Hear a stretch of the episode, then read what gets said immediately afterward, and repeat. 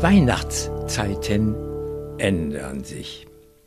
Am Donnerstag vor dem ersten Advent 1876 reiste die 16-jährige Mathilde aus Holdenstedt nach ihrer Zeit auf der höheren Töchterschule für ein Haushaltsjahr nach Aldingen auf der Schwäbischen Alb. Von Uelzen bis dorthin stieg sie 13 Mal um mit drei Warteaufenthalten von zwei bis drei Stunden und jeweiligem neuen Billetkauf, das altmodische Wort für Ticket.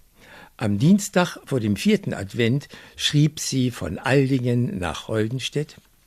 Verehrter Herr Papa, liebste Frau Mama, danke aus ganzem Herzen für das Päckchen zum Heiligen Christfest, das der Postbote heute brachte. Er hat jetzt kurz vor dem heiligen Fest zwei Säcke seitlich am Gürtel hängen und eine große Kiepe voll Post und das Vielfache muss er mehr schleppen auf seinen Schneebrettern als im Sommer zu Fuß. Sieben Dörfer fast bis zur Straße nach Tuttlingen runter. 1938 schrieb die Urenkelin dieser Mathilde, Thea, an die eigene Enkelin Elisabeth von Nettelkamp aus nach Berlin.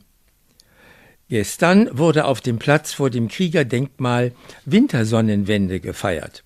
Es waren durch den Lastwagen mit SA-Leuten aus Uelzen sicher ebenso viel Menschen hier als übermorgen in unseren beiden Kirchen. Gesungen haben wir neue Lieder.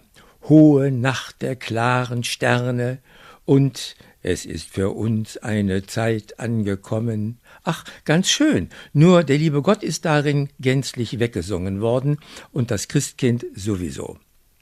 Passt auf bei euch. Es sollen jetzt überall in den Schulen solche Horcher sitzen, die kontrollieren, ob wir auch tüchtig diese neuen Lieder singen.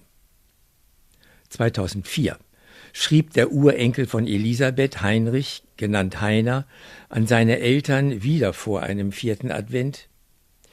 Liebe Rita und lieber Jochen, wir haben uns nun geeinigt. Die Kinder sind am ersten Weihnachtstag bei ihrer Mutter, ab zweiten Weihnachtstag abends bei mir.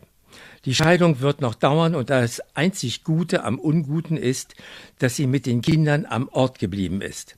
Danke für den Gameboy, den Kindercomputer und die Wärmejacken mit Batterieheizung.